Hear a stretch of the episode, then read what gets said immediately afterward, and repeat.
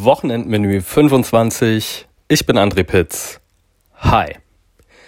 In dieser Woche geht es um spektakuläres Scheitern, unterschiedliche Lebensrealitäten und den Griff nach den Sternen. Das umfasst alles irgendwie auch den ersten Tipp, nämlich die Doku. Äh, ich bin mir gar nicht sicher, wie man ihn jetzt ausspricht, äh, weil er Mexikaner ist, meine ich. Jodorowskis Dune, nenne ich es jetzt einfach mal. Ja, aber zuerst, dass David Lynchs Variante von äh, Dune nicht gerade der große Wurf ist, ist eigentlich unumstritten. Äh, sogar Lynch selbst will nichts mehr mit dem Film zu tun haben und äh, lässt seinen eigenen Regie-Credit aus bestimmten Schnittfassungen des Films einfach streichen. Da steht dann ein anderer Name. Doch bevor Lynch ans Ruder dieses Megaprojekts kam, sollte eigentlich der Surrealist Alejandro Jodorowsky dieses monströse Buch von Frank Herbert auf die äh, große Leinwand bringen. Das Projekt ist letztlich gescheitert, doch der Niedergang dieses monumentalen Vorhabens wird im Rahmen dieser Doku bis ins kleinste Detail erzählt, auch mit Jodorowsky selber äh, vom, vor der Kamera, der mit seinem Enthusiasmus wirklich ansteckt und äh, macht äh, die Doku auf jeden Fall zu einem Must-See für Cinephile. Nicht ganz so bombastisch ist der nächste Film, Tiger Tail auf Netflix. Der ist so simpel wie komplex.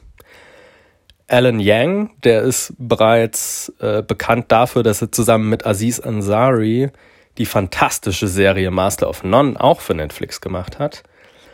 Der hat äh, mit Tiger Talent durchaus solides Regie, äh, Regiedebüt abgeliefert, in der er seine Erfahrungen als Kind von in die USA emigrierten Eltern feinfühlig, melancholisch und zurückhaltend verarbeitet.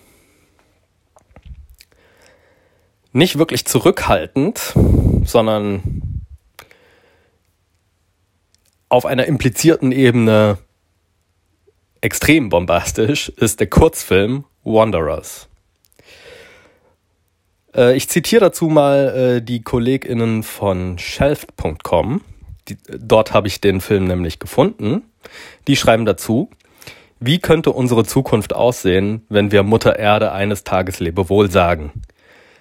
Bespickt mit allerlei Wurmlöchern, komischen Gezeiten und viel zu viel Hektik, sagte uns Christopher Nolans Sci-Fi-Epos Interstellar in 2014. Der Kurzfilm Wanderers von Eric Wernquist findet eine andere Antwort, schreiben die Kolleginnen. Und ich gehe nicht ganz mit der äh, Einschätzung von Interstellar überein. Ähm, Trotzdem steigt sich, äh, zeigt sich äh, doch die Stärke von Wernquists vier Minuten auf. Denn ähm, innerhalb dieser kurzen Zeit schafft es der Schwede, ein ähnlich großes Universum an utopischen Gedanken, wie Nolan es eben auch schafft, in zweieinhalb Stunden oder sowas aufzumachen.